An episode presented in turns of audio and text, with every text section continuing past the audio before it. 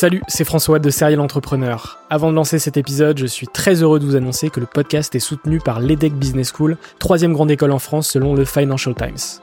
L'entrepreneuriat se démarre très souvent à l'école, et vous le savez, nombreux et nombreux sont les entrepreneurs qui ont créé leur premier projet pendant leurs études. L'ambition de l'EDEC, c'est de former ces étudiants entrepreneurs à avoir un impact positif sur le monde au travers de leurs projets. L'école a ainsi intégré l'impératif de responsabilité globale dans sa stratégie, tant au niveau de ses incubateurs que de ses cours et de ses initiatives académiques. Au sein de ses campus de Lille, Nice, Paris à Station F ou encore à Berkeley en Californie, elle accompagne les startups grâce à sa méthode unique d'entrepreneuriat Responsible Entrepreneurship by Design. Une approche innovante permettant d'intégrer les enjeux économiques, sociétaux et environnementaux au cœur de leur modèle de développement et ce, dès leur création. L'objectif de l'EDEC, faire émerger un nouveau modèle de startup adaptable à tout projet qui intègre pleinement les enjeux de responsabilité. Chaque année, ce sont ainsi plus de 70 nouvelles startups qui intègrent ces incubateurs. Si vous souhaitez en savoir plus, n'hésitez pas à vous rendre sur www.edec.edu. Je vous souhaite une excellente écoute et vous dis à très vite.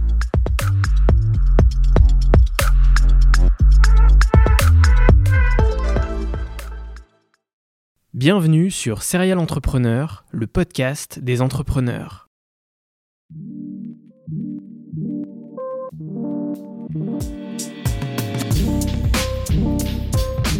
Je m'appelle François Allais et depuis 2017, je vais à la rencontre des entrepreneurs qui m'inspirent. PME, start-up, grandes entreprises, la mission de Serial Entrepreneur est de mettre en avant toute la diversité de l'entrepreneuriat francophone.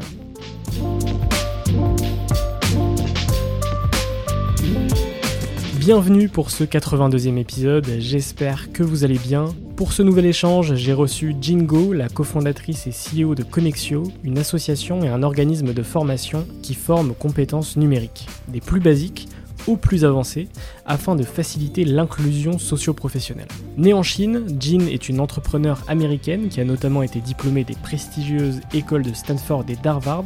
Elle arrive en France à l'été 2015 dans le cadre du programme Fulbright pour étudier à la Paris School of Economics où elle mène des recherches sur les difficultés économiques et sanitaires des populations marginalisées. C'est fin 2016 qu'elle lance Connexio avec sa cofondatrice Binta Janet. J'ai rencontré Jean en mai dernier pour le Web Today, un événement tech très cool organisé à Nantes où j'ai eu l'opportunité d'être l'hôte de sa conférence qui avait pour sujet comment anticiper le marché du travail de demain tout en le rendant inclusif. C'est en préparant ce talk à ses côtés que je me suis rendu compte à quel point la fracture numérique touchait tout le monde et pas seulement les personnes âgées.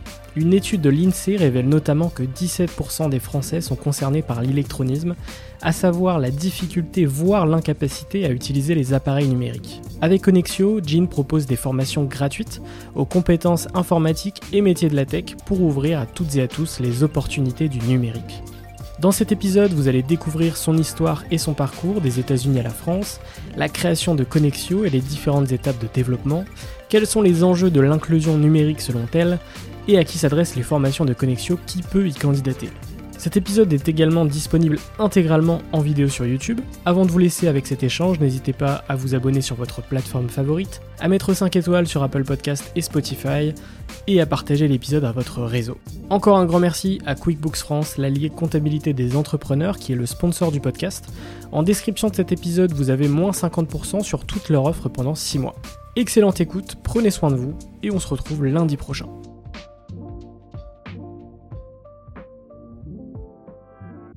Euh, salut Jean, comment tu vas? Salut François, ça va. Et toi? Très bien, je suis très content de, t'avoir dans le podcast. Je pense que ça va être un, échange plutôt cool. Euh, on va discuter de, ton parcours, de Connexio et puis d'entrepreneuriat forcément, hein, c'est le, sujet du podcast. Euh, nous, on s'est rencontrés au Web Today à Nantes, donc un, super événement sur le web. Euh, et du coup, ça m'a permis de, découvrir ton profil, ton parcours. J'avais très envie de, t'accueillir dans Serial Entrepreneur. Donc chacun de mes épisodes, je commence justement sur le parcours avant d'entreprendre. Toi, je sais qu'il est, très riche, même si, même tu es encore jeune, hein, 30 ans finalement. tu as, un sacré parcours. Tu es né en Chine tu es euh, américaine, et du coup tu as entrepris en France. que tu veux me parler de ce parcours et, me détailler un peu les grandes étapes euh, jusqu'à ce que tu entreprennes finalement? Euh, Oui, bien sûr. Donc déjà, en fait, super de te revoir en fait, et cette fois à Paris. pour moi, je dirais, en fait, j'ai toujours eu un peu ce parcours à la fois très multiculturel et aussi un peu atypique parce que je pense que hum, je suis pas, je pensais en fait être la personne qui définit un peu chaque étape. J'ai, un plan de 5 ans, 10 ans et finalement tu trouves que c'est, c'est pas si simple et c'est pas si facile de faire ça. Mais je suis née en Chine, euh, j'ai grandi euh, aux États-Unis, en Californie et euh, j'avais eu la chance de pouvoir aller à Stanford pour mes études universitaires. Et comme quelquefois je suis passionnée par d'autres, plusieurs choses en même temps, je pense que ça c'est un peu peut-être un fil rouge dans mon parcours, c'est je suis passionnée par des choses et quelquefois je, je vais pas en fait vraiment avoir en fait fixé sur un plan en long terme, mais je vais juste chercher ce qui m'intéresse. Et donc, c'était dans ce cas-là, en fait, j'avais par exemple fait deux formations, donc un, une formation en biologie et l'autre en euh, économie donc qui sont pas très liés. et euh, après ça, euh, j'étais consultante, donc je suis restée en in the Bay Area, donc près de San Francisco, parce que ça m'intéressait. Et, j'ai travaillé pour des boîtes à la fois biotech, parce que j'étais toujours intéressée par la santé, et aussi des boîtes tech, vu que c'était un peu Silicon Valley, j'étais un peu dans ça. mais au bout d'un moment, je voulais un peu changer aussi, parce que je voulais chercher aussi de comment je peux mettre certaines de mes compétences, parce que j'avais aussi un profil plutôt quantitatif sur la data euh, je, bah, je faisais en fait des projets qui analysaient en fait et qui mettraient plutôt en fait, euh, enfin, profil mes compétences analytiques sur des différents projets euh, dans en fait la sphère consulting. mais au bout de moi, je vais mettre ça aussi pour d'autres en fait projets et aussi peut-être à la bénéfice des projets plus impact. Et donc j'avais eu cette chance d'avoir la bourse Fulbright en 2015, qui est une bourse d'échange franco-américaine. pour moi, j'avais choisi un travail sur un projet qui portait sur l'inclusion des publics, des population immigrée et euh, les enjeux d'accès en fait à différents services euh, sociaux et aussi euh, des services de santé. J'étais attachée à la the Paris School of Economics, mhm. donc en 2015 quand je suis arrivée. elles étaient vraiment tout ce travail sur le temps pendant deux ans, parce qu'au bout d'un moment, quand tu es économiste, tu vois que des bases de données et tu vois pas vraiment les vrais enjeux sur le temps. Et c'était en fait dans ce cadre-là, par exemple, je suis allée sur le temps, j'ai passé les entretiens dans ce qu'on s'appelle des passes à Paris, c'est des permanences de soins de, pour les personnes qui sont euh, des cliniques en fait qui sont vraiment dédiées pour les personnes qui sont hors système santé, qui n'ont pas en fait euh, un sécu social, euh, qui sont peut-être des personnes sans domicile, des personnes en fait qui sont sans papier. Donc c'était un peu ces là, la situation qui se passait en 2015 aussi, qui m'a montré sur des problèmes en fait d'avoir d'accès en fait des premiers services, donc les services de première ligne qui peuvent être le logement, les santé, ces services de base, il y avait euh, des solutions, euh, en fait, et des services euh, qui étaient très importantes. Mais quand j'ai parlé avec certaines personnes, justement, qui étaient soit arrivées en France quelques mois jusqu'à quelques années, il y avait cette histoire qui était remontée et remontée encore, qui était, ils avaient peut-être accès à des services de base, mais il y avait quand même, en fait, un trou quelque part euh, pour en fait comment je, vais pouvoir en fait aller plus loin dans hmm. ma vie euh, d'intégration sociale et professionnelle euh, et pour moi en fait aujourd'hui en fait le numérique il y a une place super importante on avait utilisé ça aussi avec le Covid dans nos vies quotidiennes, nos vies professionnelles. et donc, c'était un peu comme ça, je suis arrivée un peu à créer un projet qui est devenu Connexio, d'essayer de voir qu'il y avait un besoin derrière et d'autre part euh, aussi euh, euh, en fait encore en termes de solutions quelque chose qui était peut-être encore en fait en manque. Tu t'es tu t'es vite rendu compte des, problématiques autour du numérique finalement. on reviendra sur ce beau projet qui est Connexio juste après. J'aimerais revenir avec toi sur ta période d'études finalement où tu as étudié à Stanford et à Harvard. Qu'est-ce que tu retiens de, de ces années d'études? Ça c'est une bonne question. je pense qu'on apprend beaucoup de choses je pense que pour moi en fait j'ai appris pas mal de choses. Je pense pas, en fait, je, je pense j'ai tout retenir, euh, j'ai tout retenu. Euh, pour moi, je pense que ce qui était important aussi, c'est de savoir que en fait, en tout cas, peut-être ça c'est un approche aussi, peut-être, euh, je sais pas si c'est américaine ou en fait dans d'autres cultures, mais le fait aussi qu'on peut vraiment challenger des choses en fait d'une manière en fait générale parce que j'ai en fait appris des choses assez passionnantes en fait sur dans le domaine de la biologie euh, comment ça marche aussi les principes économiques dans notre monde et le marché aujourd'hui. Mais euh, hors ça en fait des compétences vraiment en fait plus euh, des concepts plus intellectuels. C'était de ce fait aussi que j'avais eu des profs en fait dans ces universités qui ont dit mais il faut challenger en fait le statu quo parce que en fait et vous êtes un peu ces future génération chez nous. Donc en fait, oser en fait briser des choses, challenger un peu comment les choses sont faites, parce que c'est pas fixe. Parce que peut-être dans l'école euh, plus petite, on a cette impression que tout ce qu'en fait qui est donné à nous, c'est un peu la vérité, c'est comme ça ça marche et on questionne pas. Et je pense donc quelquefois c'est un pas, ça peut être déstabilisant aussi pour certaines personnes de dire ah oui tout ce que j'avais appris jusqu'à là, les hypothèses, les règles de comment ça marche le monde, euh, ça peut changer. Euh, donc je pense qu'il y a une liberté mais aussi ça challenge un peu comment aussi nous-mêmes on peut être en fait, euh, euh, en fait avoir en fait une contribution aussi euh, dans ce monde de, de, futur. Donc je pense qu'il y a quand même beaucoup de, à la fois en fait d'un côté de optimisme aussi sur en fait que on peut en fait chacun et chacune on peut faire et d'autre côté aussi un peu d'inquiétude parce que ça veut dire c'est très large et ça peut aussi être un peu effrayante. Ouais, donc un, côté vraiment challengeant et puis j'imagine aussi à travers ces, ces, études, ces professeurs, le, bon moyen d'éveiller sa, curiosité finalement sur plein de sujets, comme tu l'as fait, sur des sujets euh, très différents, mais finalement potentiellement parfois euh, qui, sont, euh, qui peuvent être reliés aussi. Exactement, je pense pour moi par exemple, j'avais vraiment testé des choses chaque année en université. J'ai vraiment fait, parce qu'on faisait beaucoup en fait des stages, des différentes expériences, chaque année j'ai testé un, en fait un monde super différent. mon première, en fait après mon première année en université, j'ai travaillé en fait plutôt pour le gouvernement en, fait en Californie, euh, la personne en fait qu'on s'appelle le state controller, c'est la personne en gros qui gère les finances pour tout l'État. Donc un État qui est en fait en termes de puissance en fait économique, ça peut être le huitième pays du monde. Euh, techniquement, donc c'était super intéressant de entrer en fait dans, dans, dans ça, ce monde-là qui était vraiment quand même plus politique, euh, gouvernement. Euh, L'année après, euh, j'avais travaillé dans un laboratoire euh, pour euh, qui étudie en fait le vaccin polio. Donc complètement différent, mais je vais tester en fait cet autre monde. Et après troisième année, j'avais fait en fait plutôt quelque chose peut-être plus classique, qui était mon parcours économique où en fait j'ai fait un stage dans une boîte consulting. Donc mais pour moi c'était je vais tester, il n'y avait pas de comme on dit en anglais, euh, c'était moins, en fait, des, risques à moins high stakes parce que euh, encore plus jeune, c'est un peu le moment de découvrir des choses. Et justement, plus jeune, c'est aussi le meilleur moyen de, comme tu dis, de tester un maximum de choses pour euh, finalement trouver la voie dans laquelle tu veux aller et finalement pouvoir changer les choses dans cette voie-là, en fait. C'est en testant un maximum de choses que tu que tu t'es retrouvé à, avoir toutes ces problématiques de, autour du numérique, finalement.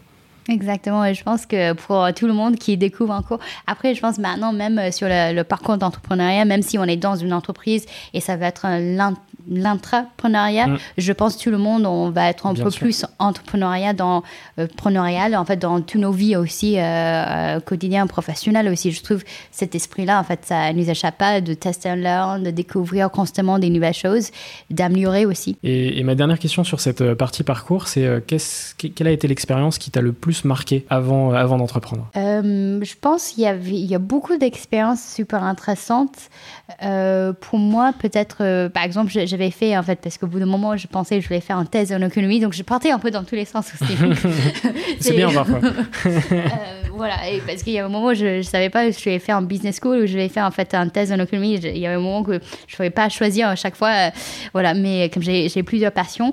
dans ce cas-là, en fait, juste après avoir fini mes études, je suis partie, par exemple, quelques semaines en Uganda euh, avec un professeur qui était dans le domaine euh, économie de la développement. Donc, tout ce qui est en fait des projets en fait dans en fait certains pays, comme en fait on est parti en fait euh, dans des villes assez rurales en Ouganda pour étudier en fait des mesures de comment en fait aider les gens en fait mieux épargner euh, les enjeux de santé aussi quand tu n'as pas des cliniques où la en fait la clinique la plus proche de santé est 50 km qu'est-ce qu'on fait c'était super intéressant en fait de faire ça et donc elle nous a laissé un peu sur le terrain en fait euh, en fait aller en fait euh, avec des enquêteurs en fait juste poser des questions explorer peut-être découvrir des d'autres thématiques de recherche et quelquefois je pense que ce qui m'a en fait une expérience en tout cas qui m'a marqué beaucoup après, peut-être ça peut être évident, c'est que je pense que quelquefois, en fait, on peut en fait penser que dans un monde en fait qui est de plus en plus euh, euh, divers, en fait, on a des gens avec des opinions super différentes un peu de partout. Euh, j'avais eu des, des échanges, des entretiens avec certaines personnes qui m'ont montré, je pense qu'il y a quand même beaucoup, beaucoup de choses qui nous relient en fait tout le monde ensemble en termes de notre valeur, de comment on voit peut-être euh, en fait euh, la famille, euh, l'éducation, un peu le futur. je pense qu'il y avait beaucoup de choses qui est qui pour moi en fait c'était en fait euh, super touchante et aussi parce que ça montrait que n'importe quel coin on est dans le monde, on a quand même en fait des choses, des valeurs euh, universelles qui appartiennent en fait à l'humanité. Exactement, malgré effectivement euh, toutes les, différences de culture, finalement il y a des choses qui effectivement comme tu dis sont complètement universelles en fait, comme voilà la famille, etc. Ce genre de choses. Donc euh, c'est important de, se le, rappeler finalement. Euh, j'ai aussi envie de parler de la bourse Fulbright, qui est quand même une bourse euh, plutôt réputée que, tu, as, que tu as obtenue. Et je crois qu'aujourd'hui tu fais partie du comité de sélection de, la bourse. je fais partie, oui, de membre de, oui, de board de, de la commission. Ouais. Est-ce que tu veux me parler un peu de cette bourse et de ce qu'elle t'a permis de faire finalement? Bien sûr, donc pour moi et peut-être pour ceux qui connaissent pas encore mm. la bourse Fulbright, c'était vraiment quelque chose qui date même en fait de la fin de deuxième guerre mondiale. Où on se posait justement ces questions de. Il y avait en fait deux grandes guerres en fait euh, dans une espace de juste 30-40 ans euh, d'années. Qu'est-ce qu'on peut faire pour essayer de mieux favoriser des liens entre des pays? Et donc c'est en fait euh, un type d'échange entre les États-Unis et beaucoup de pays dans le monde où l'objectif c'est d'avoir en fait des boursiers qui sont en fait envoyés dans les deux sens. Donc par exemple pour moi, je suis américaine, je suis venue en France et vraiment de approcher des différents sujets. Pour moi, j'avais quand même toujours en fait eu cet angle un peu comparatif parce que par exemple même sur les questions de système de santé, c'est super différent entre les deux pays. le plus différent peut-être parmi. Euh, et donc, je voulais, en fait, j'étais curieuse. Je voulais, en fait, étudier ça, comment, en fait, euh, euh, ça se fait, en fait, comment ça s'applique aussi, quelles sont les conséquences, en fait, des différents systèmes. et après, donc, pour moi, la bourse, en fait, c'était vraiment, en fait, quelque chose qui m'a permis de venir ici, dans un premier temps, en 2015. et je trouve que pour moi, en fait, à la base, j'avais pas forcément certaines attentes. Pour moi, je voulais, en fait, vraiment juste faire mes projets de recherche, euh, vraiment étudier bien. Et dans ce parcours, à la base, il y a quelques années, peut-être un parcours académique, de mmh. euh, éventuellement en fait étudier, euh, faire une thèse en économie et d'aller même dans un parcours très en fait, en fait universitaire. et donc c'est ça qui m'a quand même aussi en fait, d'une manière pas prévue, donner en fait les grains, enfin les premières idées aussi La de, exactement, de, de en fait lancer Connexio. Euh, mais aujourd'hui, je trouve que des initiatives comme ça, euh, donc ça peut être le Fulbright, mais plein d'autres choses, sont des belles exemples des, des initiatives aussi qui essaient de vraiment euh, plus en fait fédérer en fait, en fait, ramener du monde ensemble au lieu de vraiment cliver, en fait, parce que je vois quand même, selon ces dernières années, en fonction de où on est dans le monde, il y a quand même des opinions qui sont vraiment euh, divisées parce que les enjeux politiques, il y a des choses qui doivent même pas être politisées, qui sont. Donc voilà, mais je trouve que ces initiatives comme ça qui me permettent de faire des rencontres, des échanges entre des différentes personnes, parce que les boursiers aussi sont des, vraiment tellement des différents domaines de l'art, de l'histoire, euh, de mathématiques, vraiment tout domaine aussi. Euh, je trouve ça c'est bien parce qu'on favorise plutôt en fait nos intérêts hein, qui en fait nous relient ensemble parce que c'est pour quelqu'un qui euh, en fait est une personne qui est française mais qui va étudier ou en fait travailler sur un sujet en fait avec un professeur, avec une équipe, une université aux États-Unis. Je pense qu'on est vraiment en fait là pour essayer de pousser plus loin en quoi ensemble toutes les frontières scientifiques de, en fait de nos futurs. Donc, euh, Et donc, euh, tu lances Connexio fin 2016.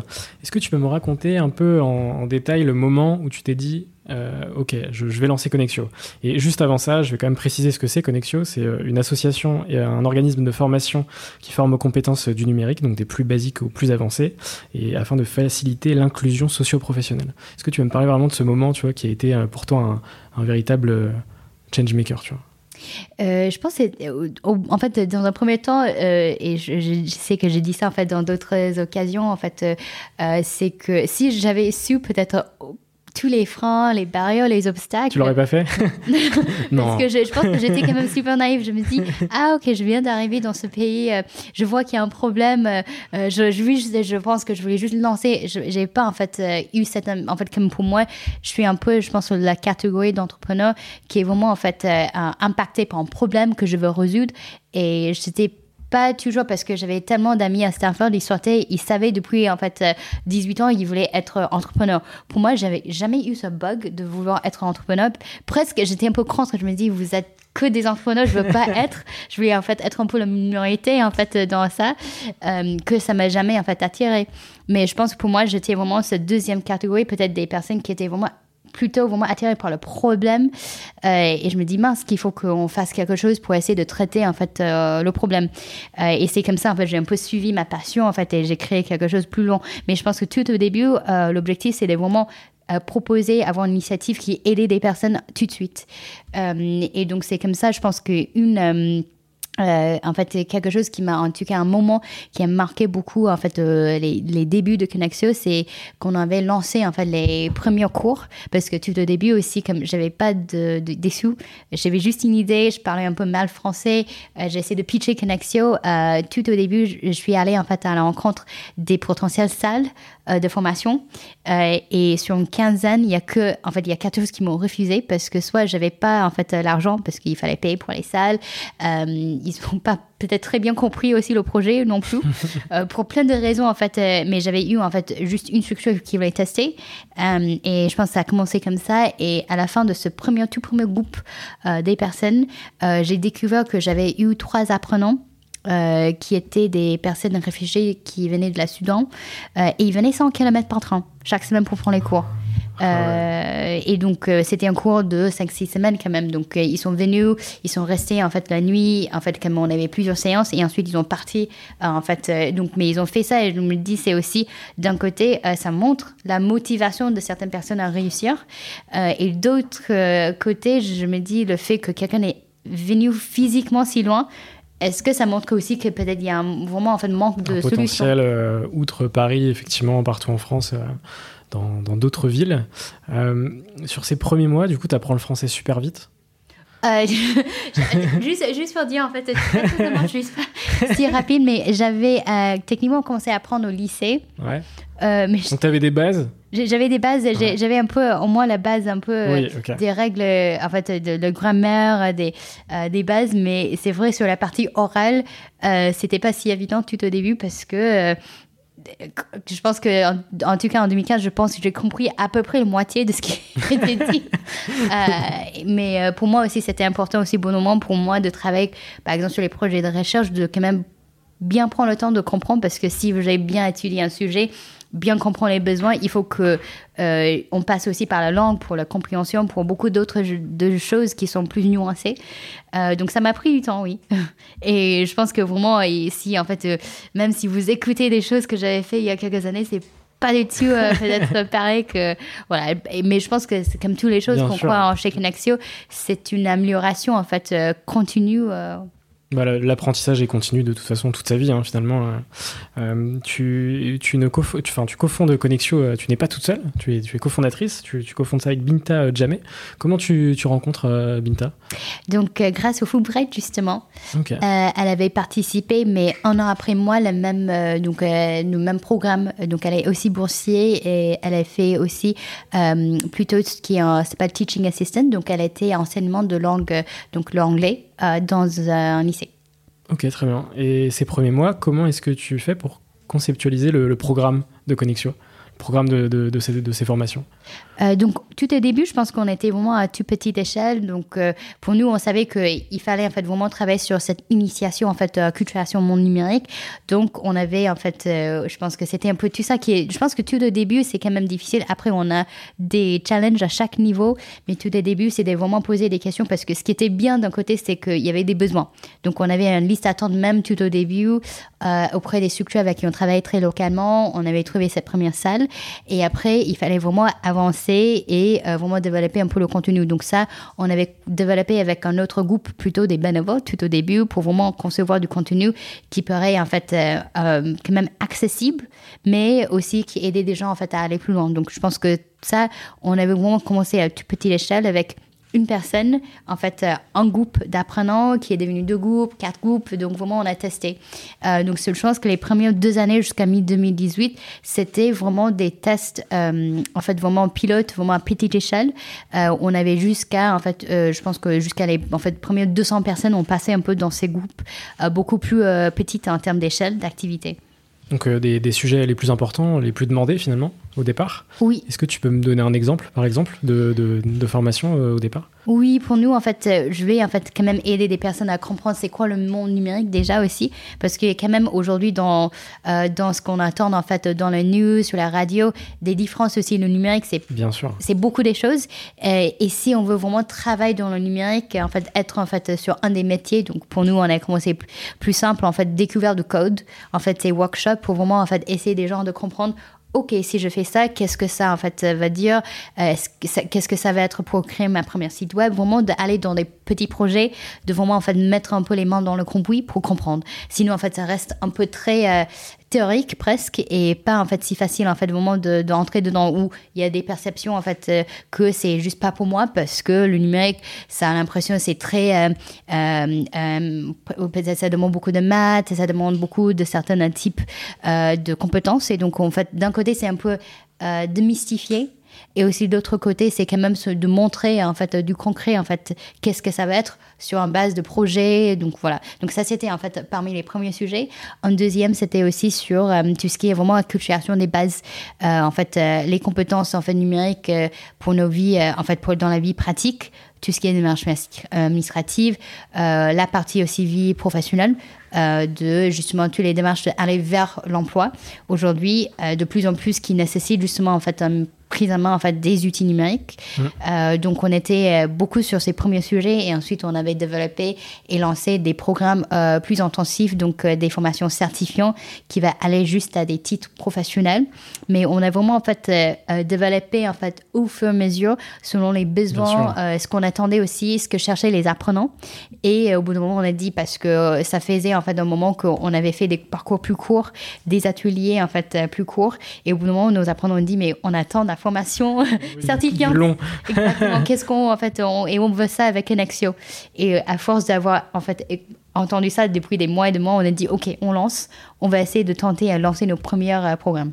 Ouais, un fonctionnement vraiment 100% euh, sur du feedback et en même temps c'est ce qui est le plus efficace. de, parler directement avec les gens qui en ont besoin et, et, de faire évoluer le produit finalement en fonction de ça quoi. Donc 2016-2018, si j'ai bien compris, phase de test. Ensuite, qu'est-ce qui se passe Un peu les grandes étapes de connexion. Euh, donc, euh, c'était en mi-2018 aussi pour moi. En fait, j'avais décidé d'être finalement à temps plein parce que pour moi, je pense que c'est un peu. Euh, je pense que je suis peut-être parmi les entrepreneurs, je sais pas, parmi en fait les autres aussi avec tu as changé, mais pour moi, en fait, j'étais quand même un peu prudente. Déjà aussi parce qu'il y avait beaucoup de choses que je voulais tester. C'était pas du tout dans mon plan de vie de devenir entrepreneur, mais au bout d'un moment, il fallait faire un choix parce que soit ça restait quand même un projet plus petite échelle, euh, voilà, qui étaient menées, euh, qui peuvent continuer, mais mais je sentis que derrière, il y avait quand même un besoin de vraiment amplifier ce qu'on faisait.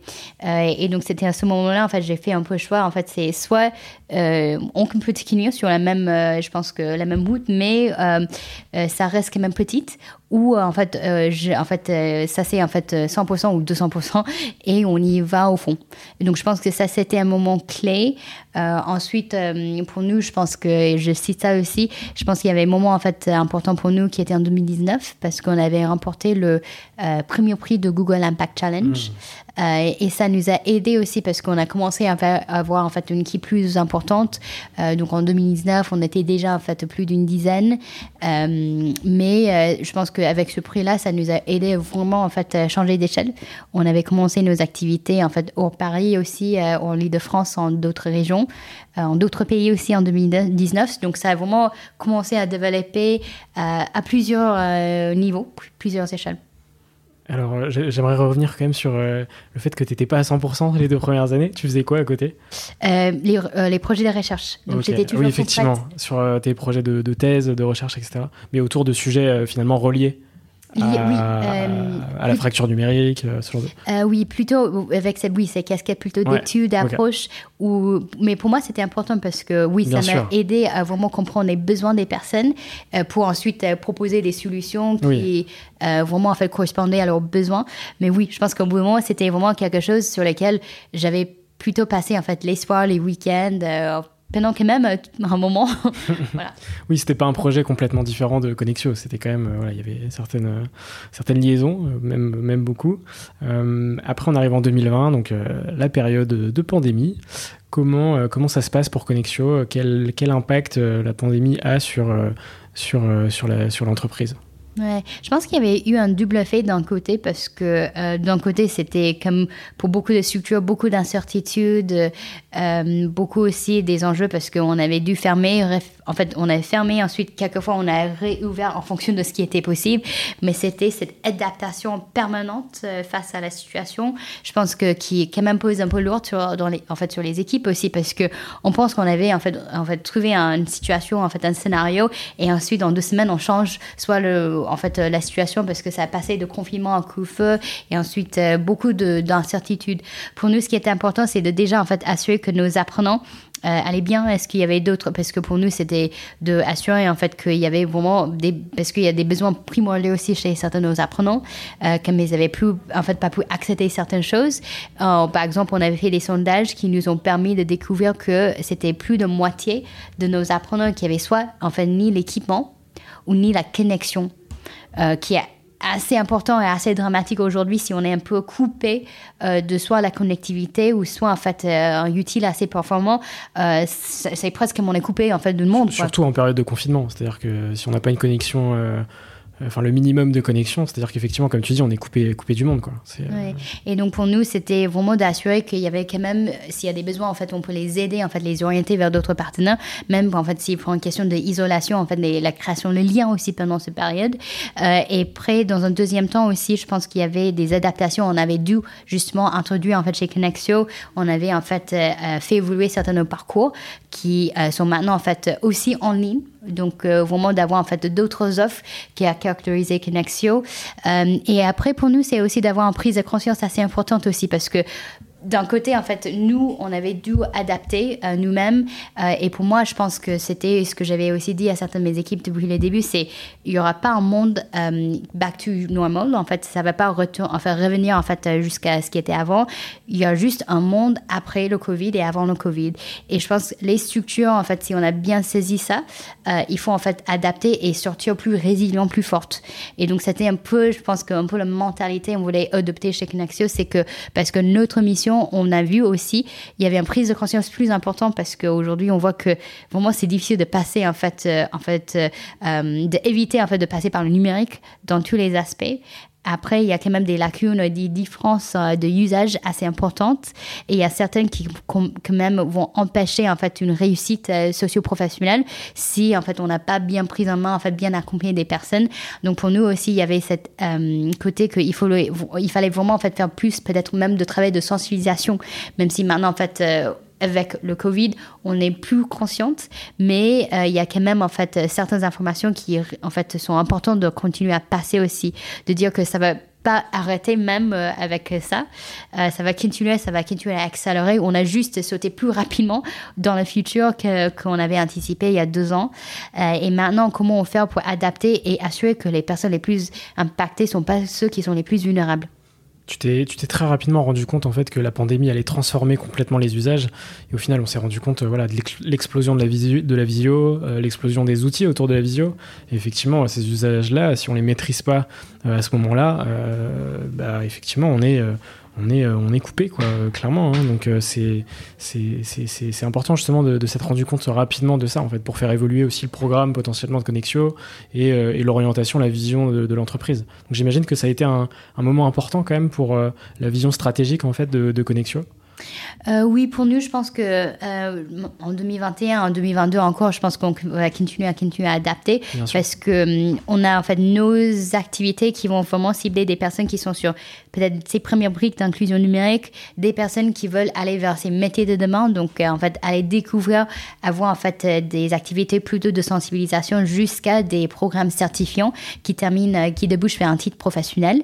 Mais aussi, je pense qu'on a commencé depuis 2009 de adapter des formations en fait au niveau des structures. Donc ça peut être en fait nos tous mes premiers en fait partenaires aux clients étaient des structures de l'OSS qui valaient en fait qui étaient des associations jusqu'à des entreprises sociales, des collectivités. Et maintenant de plus en plus on a des entreprises de plus petite taille à de plus grande taille qui ont justement en fait identifié que la digitalisation était un jeu super important. Euh, il y a des entreprises aussi qui veulent adopter des nouveaux outils, qui veulent intégrer ça dans leur pratique, mais euh, d'avoir ça dans, en fait, dans, leur stratégie, c'est très bien, mais il faut qu'ils euh, travaillent et embarquent les équipes, parce que finalement, c'est les équipes en fait, dans, leur, en fait, dans leurs effectifs qui vont effectuer, qui vont prendre en main, en fait, tu sais, et vont exécuter la stratégie. donc, comment mieux accomplir les équipes, être sûr que si on pense en fait à tous les enjeux qui vont venir, qu'on on est unifié dans les entreprises, en fait, dans en fait, au niveau de chaque structure, et on va en fait aller vraiment en fait ensemble. Donc pour nous, on voit que ça c'est en fait aussi en fait, un, en fait une des batailles assez importantes, euh, que euh, c'est pas en fait qu'on pense en fait exclusion en fracture numérique, c'est que des seniors, des personnes très éloignées qui sont en fait dans une, euh, je sais pas, dans une ville qui n'est pas connectée à Internet. Ça c'est pas du tout en fait, et on veut casser ces stéréotypes, montrer que ça impacte aussi des gens qui sont en situation d'emploi aujourd'hui, mais qui vont en fait une digitalisation importante au niveau soit en fait euh, des tâches, euh, des euh, logiciels, la manière dans laquelle ils vont travailler, ça va changer. On sait qu'en France, on parle en fait d'ici 2025 d'une réqualification de jusqu'à la moitié des salariés. Euh, au niveau mondial, c'est la même chose. D'ici 10 ans, c'est 10 en fait 1,2 milliard euh, d'emplois qui vont être impactés par la digitalisation. Et dans ça, euh, c'est 50% des personnes qui vont pas avoir des emplois qui vont disparaître, qui vont être remplacés, mais c'est des emplois qui vont vraiment changer. La manière dans laquelle hein, les personnes vont travailler vont changer. Et il faut que nous, en fait tout le monde en fait qui est concerné en fait c'est une série de personnes euh, soit capable d'adapter en fait face à toutes ces évolutions. Ouais, et c'est vrai que ce stéréotype de, se dire qu'il euh, n'y a que les plus de 60 ans qui sont concernés par le fait de ne pas maîtriser les outils du numérique, effectivement, c'est complètement faux. Comme tu dis, les stats, elles sont, elles sont folles. Hein, voilà, 40 à 50% des, des, gens, en tout cas en France, euh, sont concernés. Donc c'est une stat folle, en fait. Et quand on, s'y rend compte, quand on se, on se rend compte de ça, on se dit ok ouais il y, a du travail en fait. Il y a beaucoup de boulot d'un côté. Peut-être on a sorti un peu de la crise en disant il y a encore beaucoup de chemin à parcourir, mais d'autre côté aussi c'est un peu on a pris ça un peu toujours un peu dans le sens positif en disant qu'au moins peut-être il y a plus de monde qui sent que c'est important. Et c'est plus facile, en fait, de les embarquer parce qu'on a des exemples très concrets. De jour au lendemain, on demande des gens de passer sur tous ces outils en visio, de faire, en fait, toutes les démarches en ligne. Euh, donc, on voit, il y a cette tendance et c'est encore plus euh, évidente. Ouais, ça permet vraiment de mettre en lumière, euh, finalement, bah, tous ces aspects de, la fracture du numérique finalement. Donc c'est... Est-ce que tu peux me parler un peu des moments forts, donc 2021 et puis aussi 2022 pour, pour Connexio? Euh, chez Connexio en 2021-2022, donc en 2021, on était super ravis de pouvoir lancer nos premières activités euh, à Bordeaux. Euh, c'était en avril. on avait développé quand même, on a initié beaucoup de travail avec des partenaires locaux pour justement savoir comment Connexio peut être un acteur complémentaire dans l'écosystème existant. et ensuite, on avait lancé aussi à Lille en octobre, en fait, les premières formations. Donc, je pense pour nous, c'était des belles, je pense que des belles avancées dans nos programmes. On a avancé aussi, lancé des nouveaux parcours de formation aussi. Euh, et ensuite, cette année, on a continué un peu dans ce chemin-là. Donc, on espère pouvoir justement développer nos premières activités avec qui on travaille sur, avec des acteurs locaux à Nantes. Euh, et aussi, euh, on avait lancé dans deux nouveaux pays. depuis 2019, on avait commencé nos premières actions à l'international au Malawi en Afrique. Hmm. et cette année, on avait lancé nos premières activités au Kenya, à Nairobi. Euh, en printemps. Et là, en fait, on a commencé aussi à initier nos premières activités euh, en Jordanie, à Man. Ok, donc de très belles étapes. Euh, outre la France, il y a aussi une partie internationale qui est, qui, est, importante. Oui, et pour nous, je pense derrière, il y a quand même cette fierté aussi euh, de avoir des équipes qui nous ont qui ont accompli un peu ça. Ça, donc on est un peu moins de 50 personnes aujourd'hui dans les équipes, mais je pense que une équipe aussi très internationale, plusieurs nationalités, euh, des euh, d'expérience, d'expertise, euh, de parcours aussi. Je pense qu'on veut aussi travailler aussi pour avoir plus de diversité chez nous aussi pour refléter aussi ce qu'on voit en fait et ce qu'on veut avoir dans, dans le monde. Euh, donc je pense que aussi, je pense qu'on n'aura pas réussi à faire ça sans en fait toute l'équipe derrière euh, et bien sûr nos partenaires en fait avec qui on travaille depuis euh, et certains qui, qui, nous ont soutenus depuis le début. Ce qui est important, les, partenaires qui arrivent dès le départ, c'est voilà, marquant quand même. Aujourd'hui, est-ce que tu peux me, parler un peu du fait de comment est-ce qu'on candidate? Pour euh, faire une formation chez Connexio, combien ça coûte et euh, qui sont un peu les, gens qui candidatent justement chez, chez. Oui, donc pour candidater, il y a plusieurs manières en fait d'arriver chez nous. donc il y a beaucoup de monde qui vont aller directement un peu sur notre site web aujourd'hui, donc connexio.eu. Euh, ensuite, euh, il y a aussi en fait beaucoup de notre travail avec des partenaires. Donc ça peut être pour l'emploi, les missions locales, les acteurs vraiment en fait très euh, localisés aussi, qui vont en fait aussi en fait soit en fait leurs bénéficiaires, leurs adhérentes aussi, les personnes avec en fait ils vont en fait des personnes ils vont accomplir en fonction de, de, la structure. Et sur certains en fait ça peut être aussi les réseaux sociaux d'aller découvrir Connexio sur nos différents réseaux sociaux. Et après aussi beaucoup en fait bouche-oreille aussi. Des, personnes qui découvrent à, travers d'autres personnes dans leur réseau. Pour nous, euh, en termes de coût, parce que euh, je pense qu'une mission qui était assez clé depuis euh, le début de Connexio, c'est que on veut justement en fait, rendre nos formations accessibles à tout le monde qui en souhaite. donc pour nous, pour les apprenants en tout cas, parce qu'on va trouver en fait derrière, on va tâcher de trouver en fait des financements publics et privés derrière, mais il n'y a pas de coût euh, pour les apprenants. Parce que justement, en fait, on veut que euh, le fait de pouvoir, pour, pour, nous, au bout d'un moment, on pense qu'il y a un droit presque universel de pouvoir, en fait, être inclus euh, dans ce langage numérique aujourd'hui.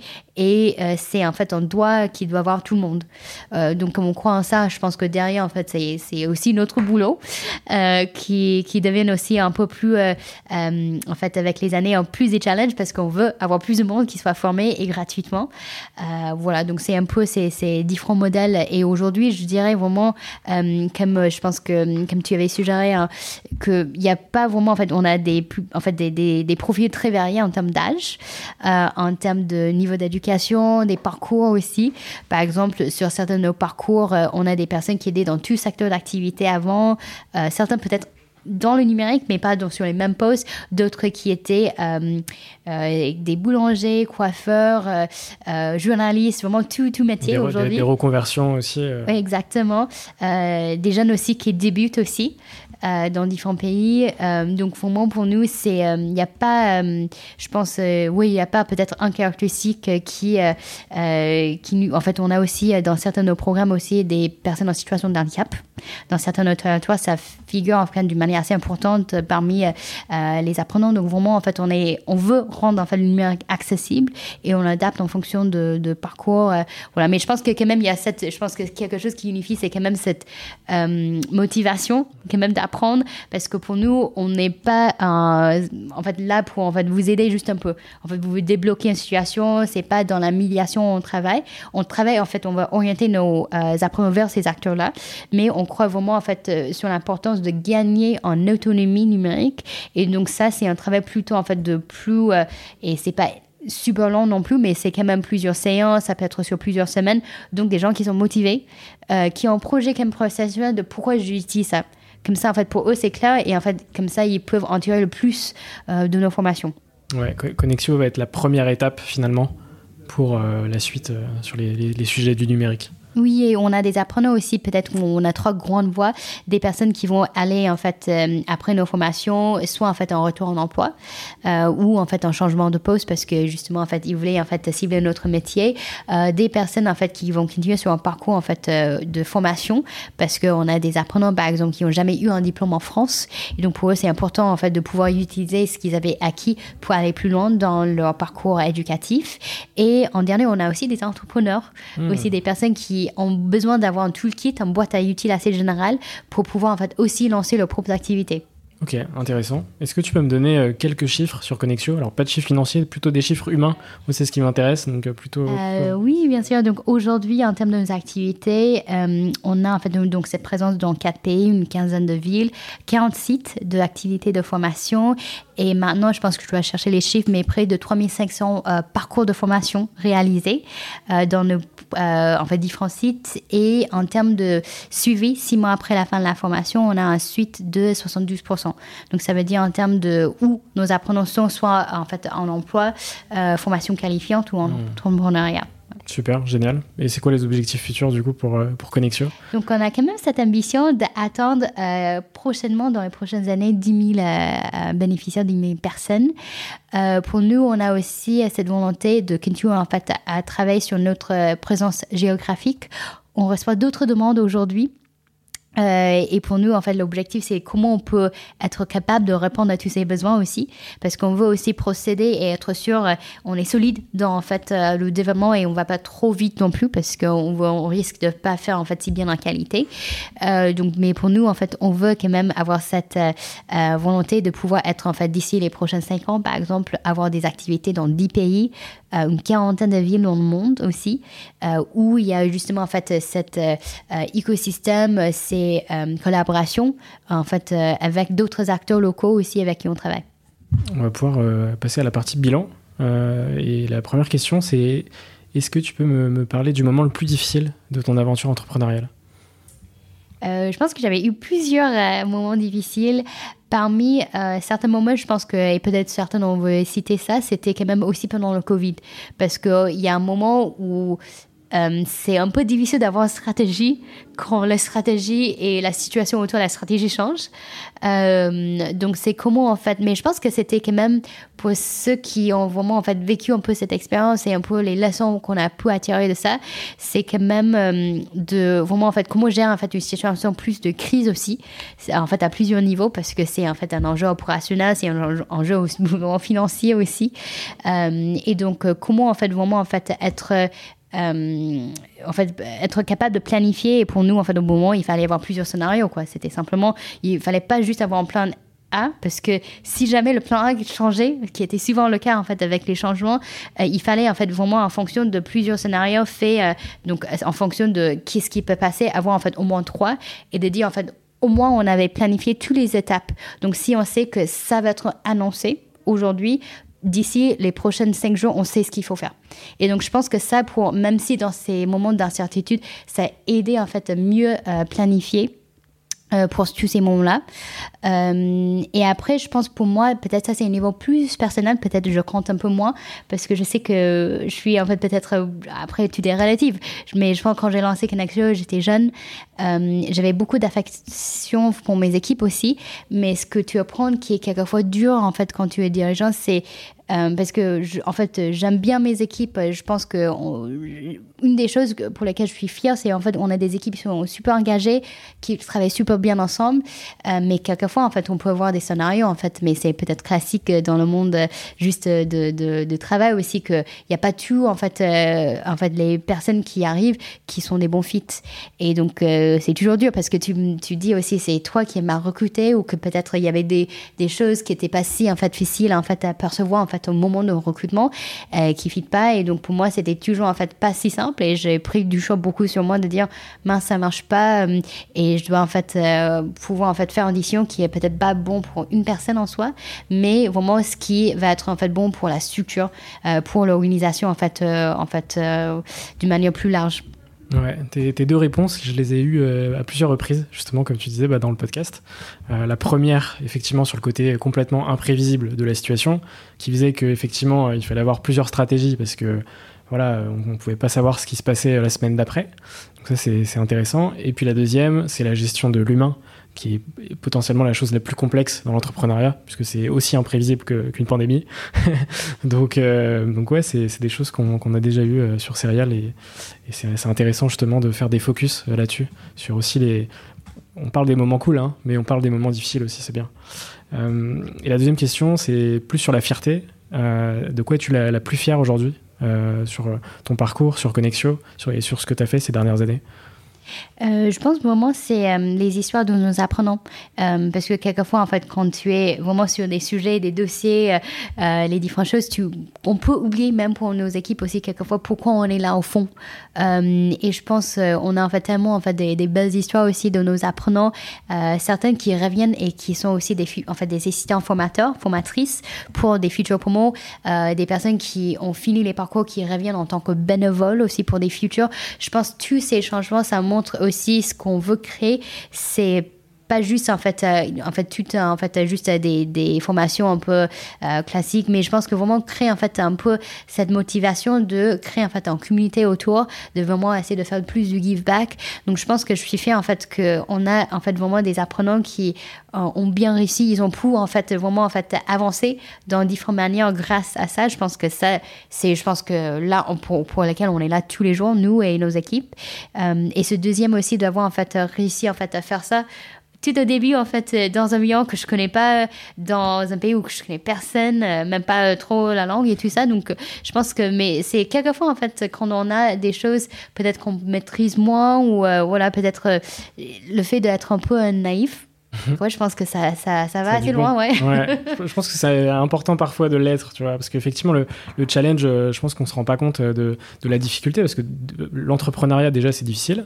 Euh, alors, effectivement, entreprendre dans un pays que tu connais pas, dans, avec une langue que tu connais pas, et avec un écosystème aussi, euh, et des écosystèmes que tu connais pas, forcément, la, la, la, tâche est d'autant plus difficile. Et effectivement, comme tu dis, si tu t'étais rendu compte avant de lancer Connexio de tout ce que tu allais traverser, peut-être effectivement. je... pas Donc c'est bien parfois cette naïveté, tu vois, c'est important. Euh, on va passer sur la partie euh, un peu plus euh, inspirationnelle sur les rencontres, le mindset et l'entrepreneuriat. Et, et, la première, alors c'est une question très difficile, on me le dit à chaque fois, donc c'est très difficile. Mm. C'est est-ce que tu peux me, me parler d'une rencontre en particulier qui a marqué ton aventure? Je pense que je vais parler en fait un de mes apprenants parce que je pense que j'ai tellement d'histoires en fait je peux choisir. Chaque fois c'est plus difficile ça. Euh, mais par exemple je pense que j'ai beaucoup des exemples aussi de mes apprenants en fait ici en France. Mais je vais parler peut-être d'un de mes apprenants en fait euh, au Malawi. Euh, c'est quelqu'un qui s'appelle Stan.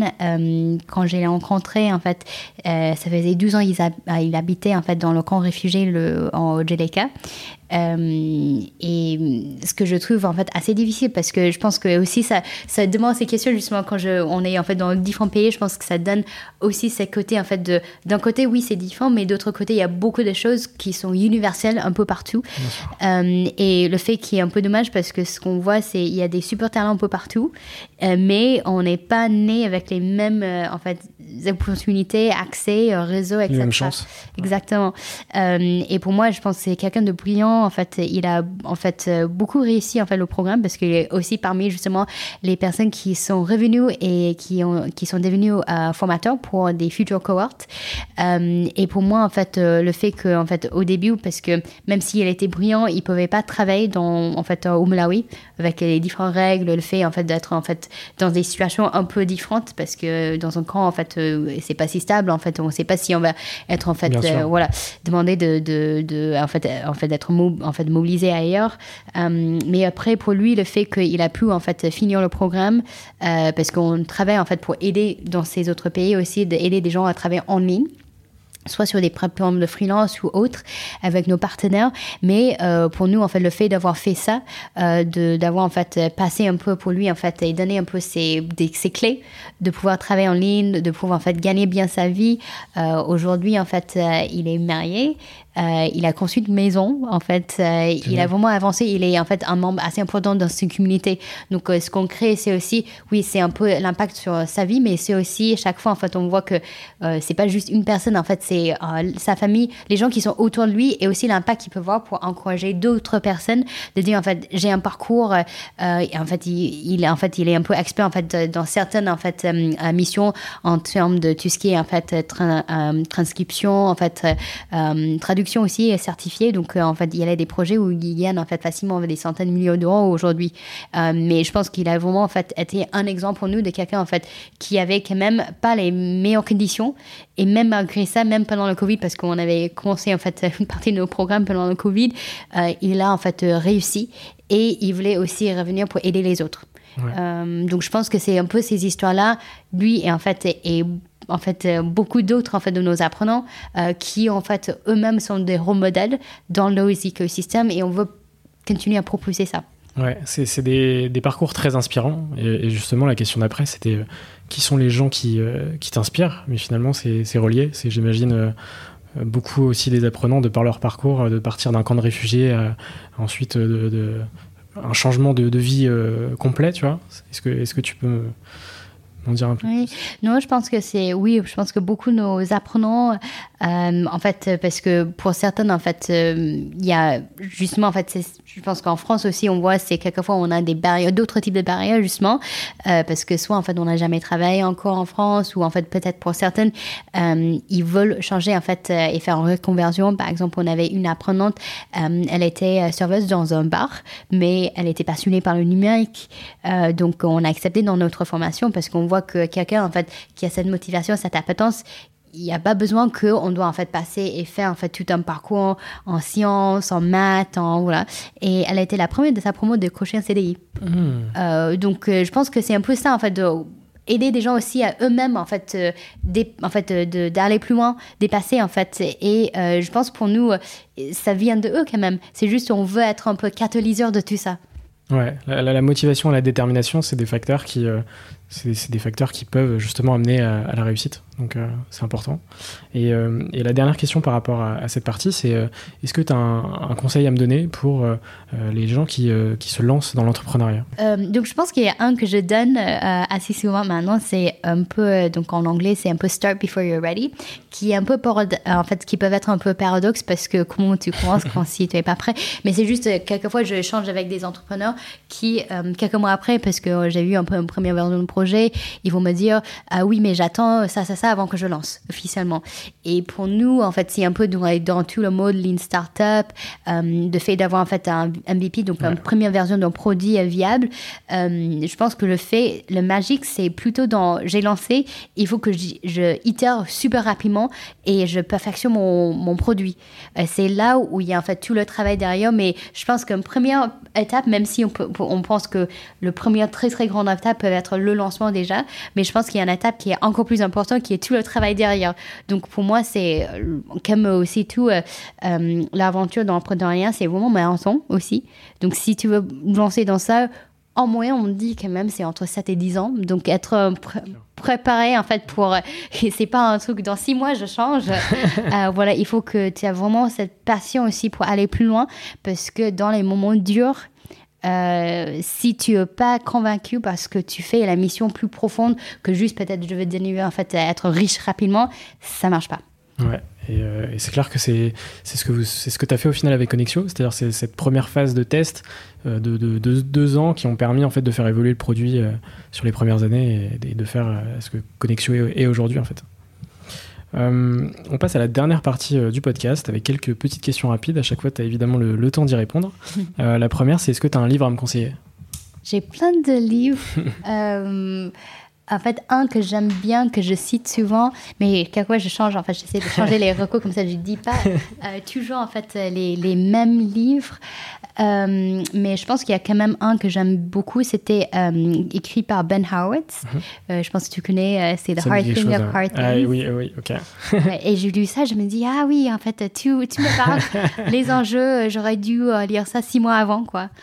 donc, ça, quand même, ça te met, en fait, en, certaines questions, même si c'est un peu des questions peut-être presque logistiques, admin, c'est des sujets en fait assez importants en fait à traiter au bout d'un moment dans l'esprit entrepreneuriat.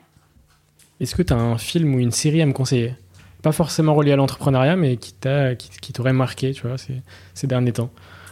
Un film ou une série? Euh, c'est une bonne question en fait. Je pense que je suis peut-être un peu moi-même, un peu moins film ces derniers temps.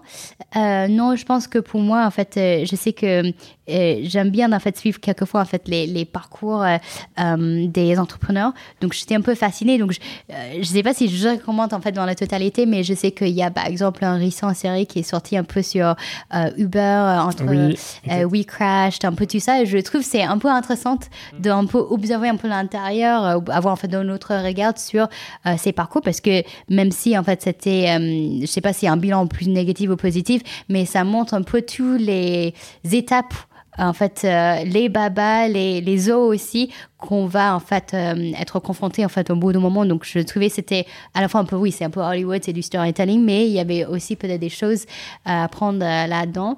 Après, en fait, il y a série américaine, je trouve intéressante, mais j'ai Genre, en fait, j'ai regardé quelques euh, épisodes qui s'appellent euh, Ted Lasso. Et ce qui est intéressant, c'est qu'il donne beaucoup de leçons de vie un peu intégrées dans la série aussi. Euh, Plus développement personnel, on va dire. Oui. Et, c'est vrai que ces derniers temps, il y a, plusieurs séries sur des startups, sur des parcours d'entrepreneuriat qui sont sortis, bah, notamment sur WeWork aussi et sur Terranos. des parcours très différents, mais, mais intéressants de voir aussi voilà, c'est ces histoires qui sont assez, euh, assez folles finalement. Euh, qu'est-ce que tu écoutes euh, comme musique en ce moment? Là, c'est vraiment un peu de tout. toujours, en fait, je suis quelqu'un, je peux pas en fait être silent, donc j'ai toujours un casque. Donc ça peut être et de temps en temps, quand j'ai pas bien mis mes écouteurs, tout le monde dans, les bureaux vont aussi écouter ma musique avec moi. Ils n'ont pas le choix. non, ça peut être vraiment du rap. Euh, jusqu'à la musique classique, jusqu'à reggaeton. Donc, j'aime pas de. En fait, j'aime bien changer. Ouais. Si tu pouvais racheter n'importe quelle société sans limite financière, ce serait laquelle? Oh, ça, c'est une bonne question.